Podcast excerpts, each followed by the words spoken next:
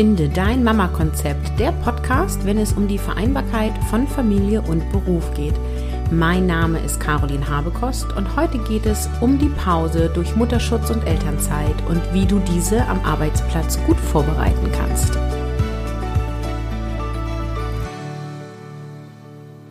Moin, moin, ich begrüße dich und schön, dass du wieder da bist und mir zuhörst.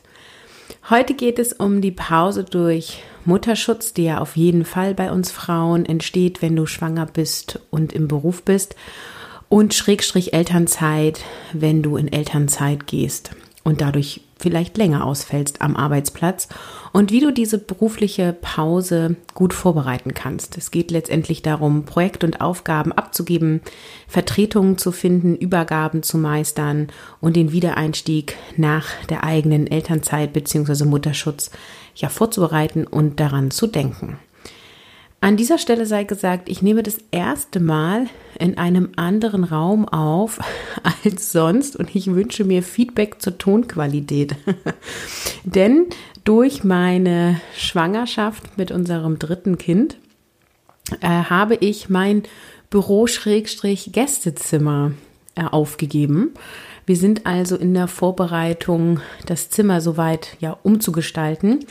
Ich bin ja nicht der Meinung, dass Babys schon ein eigenes Zimmer nötig brauchen, aber ich habe das als sehr vorteilhaft empfunden bei den anderen beiden, dass ich ein Zimmer hatte oder wir ein Zimmer hatten, wo wir alle Klamotten lagern konnten. Die Klamotten, die wir uns ausgeliehen haben, die, die wir selber gekauft haben, die, die wir noch von den anderen Kindern haben.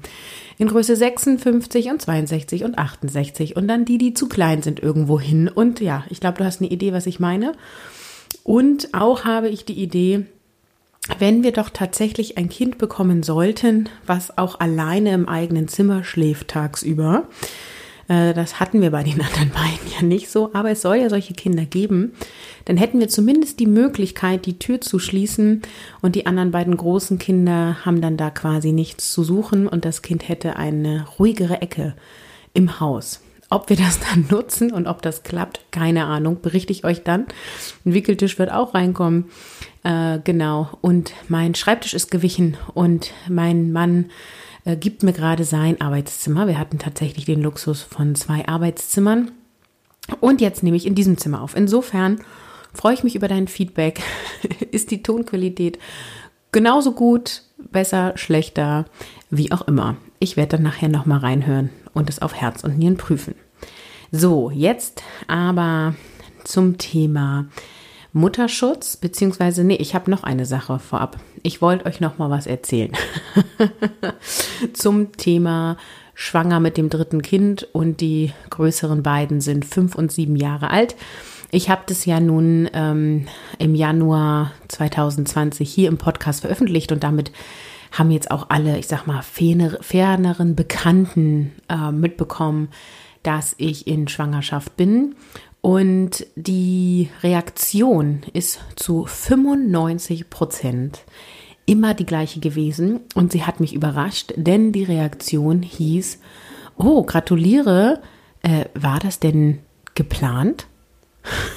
Und diese Frage hat mir beim ersten und zweiten Kind irgendwie niemand gestellt, sondern da war eher, oh wow, toll und ähm, Vielleicht hat mir jemand gefragt, und hat es lange gedauert, bis es geklappt hat? Das fand ich schon eine recht intime Frage. Aber äh, die meisten haben eher sowas gesagt, ah, wann ist denn Entbindungstermin? Wisst ihr schon, was es ist? Wie geht es dir? Ach, das ist ja aufregend, irgendwie sowas. Und jetzt wirklich zu 95 Prozent, egal ob es unsere Geschwister waren oder ähm, Verwandte anderen Grades oder Nachbarn oder Arbeitskollegen, äh, ja, also mein, äh, mein Team hat es mich nicht so gefragt, aber sonst fast alle. Und ich habe dann auch tatsächlich irgendwie nach dem zehnten Mal gesagt, sag mal, warum fragst du das? Ist das so unwahrscheinlich? Und die Antwort war auch hier immer wieder die gleiche. Und zwar, naja, du bist ja so glücklich in deinem Beruf und du arbeitest ja so gerne, da hätte ich jetzt nicht gedacht, dass ihr noch mal ein Kind bekommt. Und was ich da so raushöre, ist so dieser Widerspruch. Wenn du gerne arbeitest, wenn du einen Job hast, in dem du aufgehst, äh, wenn dir dein Job wichtig ist, dann kriegst du weniger Kinder? Fragezeichen. Also das darf doch gar kein Grund sein. Also ich bin da etwas empört und ich finde, es passt auch inhaltlich in diese Episode, denn letztendlich geht es ja dann auch darum, äh, einen guten Ausstieg zu schaffen, um einen guten Wiedereinstieg zu haben. Und eben nicht zu sagen, ja, nach mir die Sinnflut, ja genau, weil mein Job mir nämlich wichtig ist und weil mir meine Aufgaben und Projekte da wichtig sind, aber das steht für mich überhaupt nicht in einem Widerspruch dazu, wie viele Kinder wir bekommen. Also ich möchte gerne die Anzahl der Kinder losgelöst von meinen beruflichen Inhalten haben. Natürlich ist die Anzahl der Kinder auch eine finanzielle Belastung. Das finde ich ist dann schon viel eher ein Thema und das hängt ja auch mit dem Beruf zusammen. Also ganz losgelöst sehe ich es natürlich auch nicht. Aber in dieser Intensität und Häufigkeit, wie ich gefragt wurde, äh, war das denn wirklich geplant? Ähm, ja, wollte ich euch doch einmal meinen inneren Widerstand gegen diese Frage äh, mitteilen. Genau. Und ich habe vor allem, irgendwann war ich irgendwie ein bisschen pissig und habe dann auch gesagt, ja, also frag doch gleich, wie wir verhüten oder wie oft wir Sex haben. Das traust dich nicht, ne? Aber fragen war das Kind geplant. Also, naja, gut.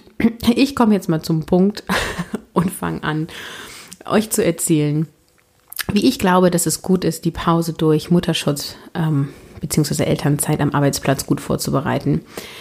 Wie gesagt, ich liebe meinen Job. Ich sehe das als Potenzialentfaltung. Ich liebe es, wirksam zu sein in dieser Welt. Und ja, ich entfalte auch mein Potenzial in meiner Elternschaft und ich bin auch wirksam in meinem Muttersein. Und das ist auch eine Art von Berufung.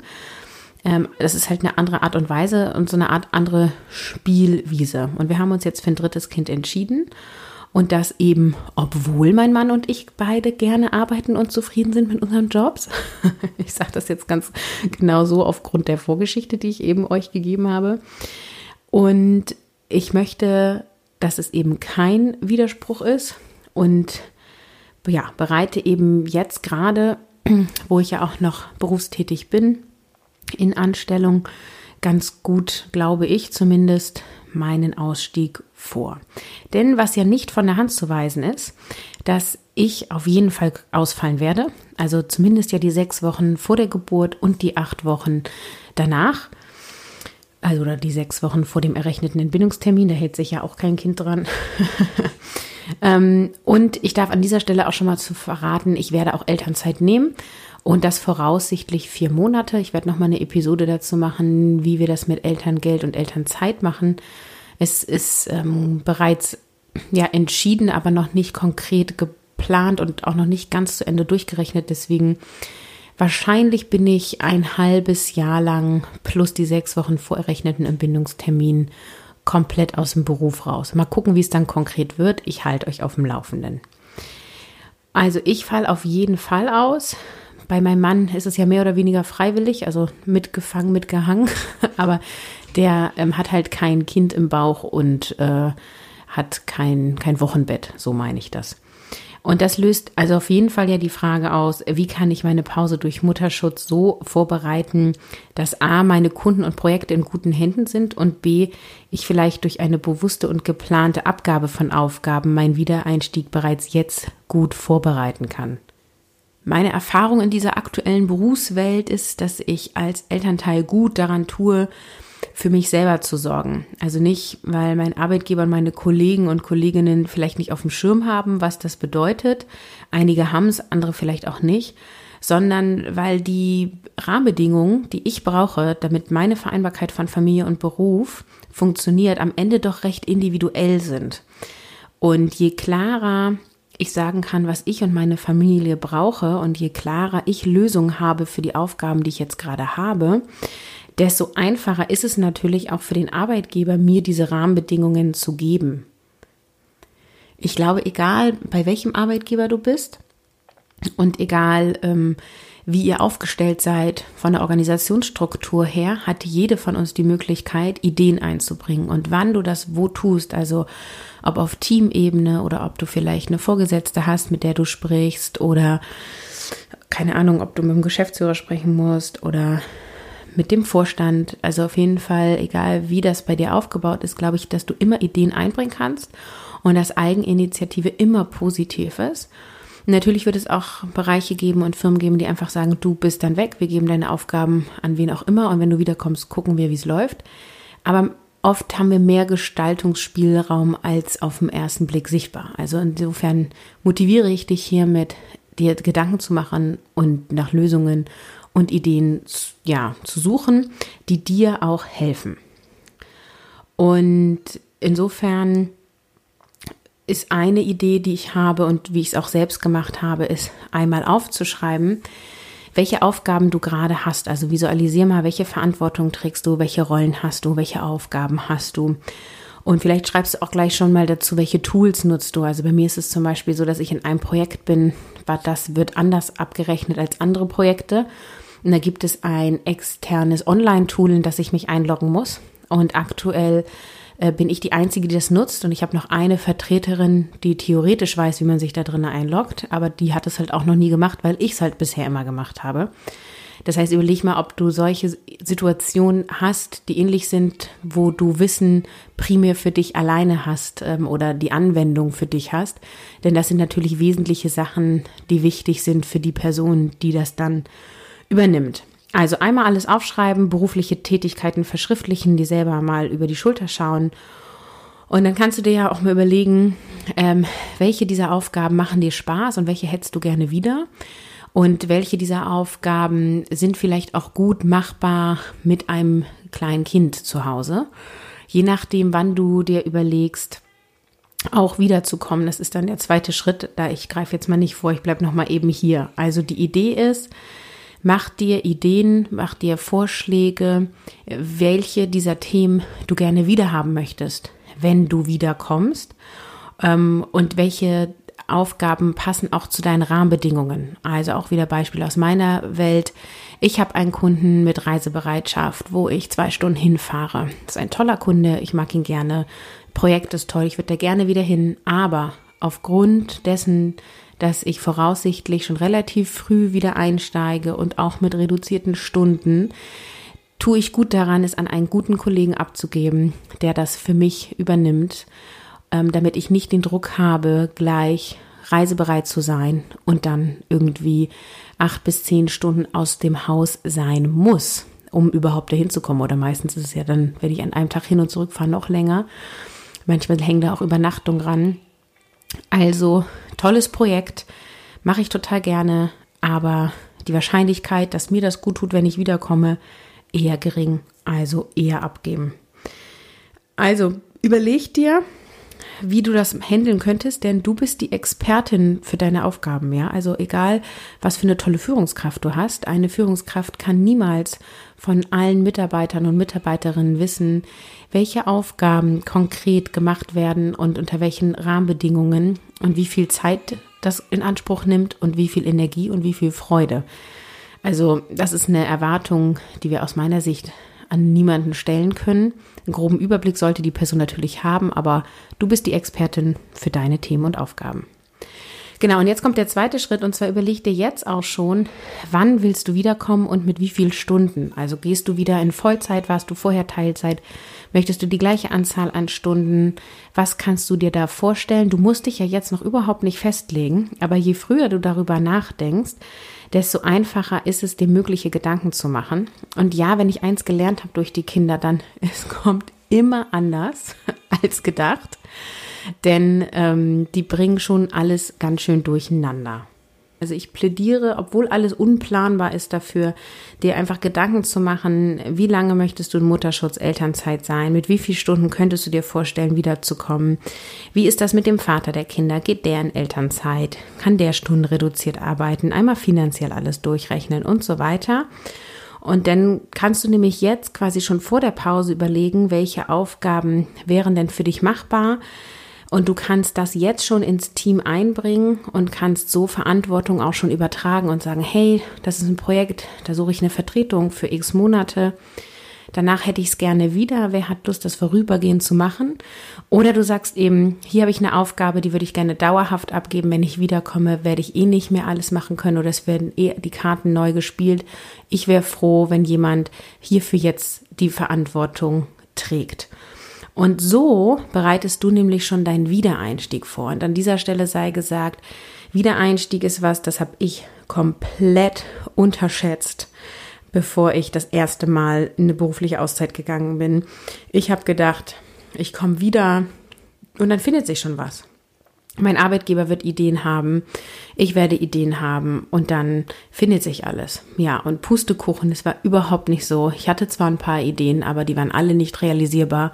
Es war alles nicht machbar. Ich war total unglücklich, verunsichert und wenn du den Podcast hier schon länger verfolgst, weißt du auch, ich bin quasi nie wieder zurückgekehrt zu diesem Arbeitgeber und dann mit einem Kind äh, zu Hause. Und dann wissen, ich gehe nicht wieder zurück oder es ist nicht möglich, unter den Rahmenbedingungen, die ich brauche, zurückzugehen. Das hat mich total frustriert und down gemacht. Und ich habe ja dann am Ende die Möglichkeit durch die Selbstständigkeit genutzt. Aber es war schon ein steiniger Weg. Und ich wünsche mir das jetzt diesmal nicht so. Deswegen bereite ich jetzt schon meinen Wiedereinstieg in dem Sinne vor, als dass ich Option sehe. Wie es konkret dann sein wird, ist noch völlig offen. Ich arbeite ja im Projektgeschäft. Das heißt, wir können überhaupt nicht planen, wenn ich wiederkomme, welche Projekte haben wir, welche Kunden müssen bedient werden, welche Aufgaben liegen da an. Team intern kann ich schon gucken. Ich führe ja auch mit meinen Kollegen zusammen einen Podcast äh, in der Anstellung. Das ist zum Beispiel was, da werde ich jetzt vertreten. Ähm, und das werde ich auf jeden Fall auch in irgendeiner Form wieder machen, wenn ich wiederkomme. Aber alles, was quasi zum Kunden hin ist und Projektgeschäft ist, das wird sich dann entscheiden. Aber ich habe jetzt eben schon ganz klar gesagt, Reisebereitschaft kann ich mir nicht vorstellen, auf jeden Fall nicht über diese Entfernung. Und das hilft halt, um dein Wiedereinstieg vorzubereiten. Genau, und dann gibt es noch einen Punkt, den ich total wichtig finde, wenn es um die Pause ähm, geht, die du durch deine Elternzeit hast. Und zwar ist das das Thema Kontakt und Zeit während dieser Elternzeit mit deinen Kollegen, mit deinem Arbeitgeber. Also diese Verbindung zu halten, ist eine total gute Idee. Meine These ist, je mehr du raus bist aus dem Beruf und desto länger du raus bist und desto abwesender du bist sozusagen, desto größer ist der Wiedereinstieg im negativen Sinne. Also desto größer ist der Schritt, da wieder reinzukommen. Also je äh, klarer du dir jetzt bist, was für dich in Ordnung ist an Kontakt halten oder welche Optionen für dich bestehen, um Kontakt zu halten, desto besser. Und klar, du sollst und darfst dich total auf dein Baby konzentrieren und Arbeit Arbeit sein lassen. Und es ist eine total verzauberte Zeit und die sollten wir auf jeden Fall nutzen. Und ich bin keine Working Mom, die irgendwie zwei Tage nach der Geburt wieder E-Mails checkt und macht und tut und nicht da den Kopf rauszieht. Doch, ich werde alles abgeben. Ich werde mich um nichts kümmern. Aber zwischenmenschliche Beziehungen halten. Das ist der Plan, unbedingt, um dann auch wieder gut ankommen zu können und einfach mitzubekommen, wie geht's gerade meinem Team, was ist los, ist jemand Neues eingestellt worden, ist jemand gegangen, gibt es irgendwelche neuen, ja, Richtlinien, Rahmenbedingungen, ist ein neuer Kunde dazu gekommen, welcher Kunde ist das?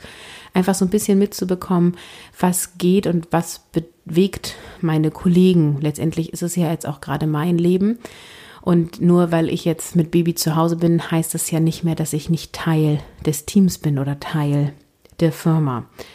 Also überleg dir, wie du in Verbindung bleiben könntest und auch das darfst du kommunizieren. Also dürfen die Leute dich anschreiben über WhatsApp, SMS, Telegram, Trema und wie sie nicht alle heißen. Seid ihr über Sing, LinkedIn im Kontakt befreundet? Gibt es interne Kommunikationstools, über die ihr schreibt? Microsoft Teams Kanäle? Gibt es da vielleicht auch einen Kanal für, ja, ich sag mal, Schabernack oder Wissenswertes oder Austausch, was so ein bisschen off the topic ist, thematisch? Sind da irgendwie Sachen, wo du dir vorstellen könntest, in Verbindung mit Kollegen zu bleiben? Weiterhin ist es, also es gibt weitere Ideen. Schickst du denen vielleicht eine Geburtsanzeige oder schreibst eine E-Mail, dass dein Baby da ist, dass es dir gut geht. Möchtest du zu Firmenfesten gehen, wie Sommerfest, Weihnachtsfest, Kohltour ist bei uns gerade Thema. Ähm, was auch immer bei euch da so ansteht. Gibt es irgendwie regelmäßige Mittagessensdates oder könntest du das machen, dass du einmal im Monat zur Arbeit fährst mit Baby und damit zum Mittagessen gehst zum Beispiel? Gibt es Teamtage oder Projektabschlüsse oder Weiterbildungstage oder ähnliches, wo irgendwie die Gruppe mit Menschen, mit denen du sonst zusammenarbeitest, zusammenkommen, wo du einfach mal zu Besuch sein könntest als Gast, um irgendwie Dinge mitzubekommen? Also überleg dir, wo könntest du präsent sein, ohne dass es dich völlig irgendwie ja, aus deinem Berufsalltag, also deinem Babyalltag in den Beruf wieder zurückzieht, aber dass du auch irgendwie Dinge mitbekommst, was ist da so los auf der Arbeit. Denn dann hast du es zwischenmenschlich sehr viel einfacher, weißt auch, was los, also was so los ist, kannst dann auch irgendwie ein paar Wochen vor deinem Wiedereinstieg gucken, was sind gerade so für Themen offen, wo könntest du dich einbringen. Und du hast einfach diese zwischenmenschliche Beziehung, soziale Bindung, die total hilfreich ist. Ja, und dann empfehle ich noch, ein Gespräch zu führen, ähm, um deinen Mutterschutz vorzubereiten und das auch ja relativ frühzeitig, also zum Beispiel im siebten Monat oder so der Schwangerschaft, ähm, also schon ein paar Wochen nachdem du die Schwangerschaft bekannt gegeben hast. Und dann, wenn das nicht fest vorgegeben ist bei euch im Firmenablauf, kannst du auch um so ein Gespräch bitten und kannst da anbringen, ähm, zum Beispiel, was möchtest du abgeben, wie wird es abgegeben, ähm, was brauchst du, wie stellst du dir deinen Wiedereinstieg vor. Also alles, was ich eben quasi gesagt habe, einmal an eine Person im Team, wahrscheinlich dein Chef, deine Chefin, aufzubereiten und zu zeigen und sich darüber auszutauschen. Wie genau das aussehen kann, welche Themen du da ansprichst, wann genau du das machen solltest und so weiter. Dazu mache ich eine extra Episode. Und da werde ich dir auch erzählen, wie das bei mir gelaufen ist. Ich habe dieses Gespräch selbst angefordert und geführt und werde dir hier auch von meinen Erfahrungen berichten. Es gibt sicherlich noch einige Tipps mehr, die wichtig sind, wenn du deine Auszeit am Arbeitsplatz vorbereitest. Ich spreche jetzt schon eine Weile. Ich höre für heute auf. Ich interessiere mich dafür. Was sind deine Tipps? Schreib mir bitte einen Kommentar auf der Blogbeitragsseite zu dieser Episode unter www.carolinhabekost.de slash 118 und dann können nämlich alle Mamas, die diesen Podcast hören, auf diese Seite gehen und sich deine Tipps auch anhören, an, anlesen, durchlesen, durchlesen. Äh, und dann sammeln wir einfach noch mehr gute Tipps und Ideen. Genau.